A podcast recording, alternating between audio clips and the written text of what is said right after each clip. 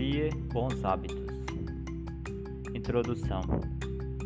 Ninguém consegue substituir um hábito ruim por um hábito bom do dia para a noite. Então, será que vale a pena tentar? A Bíblia diz: Melhor é o fim de uma coisa do que o seu começo.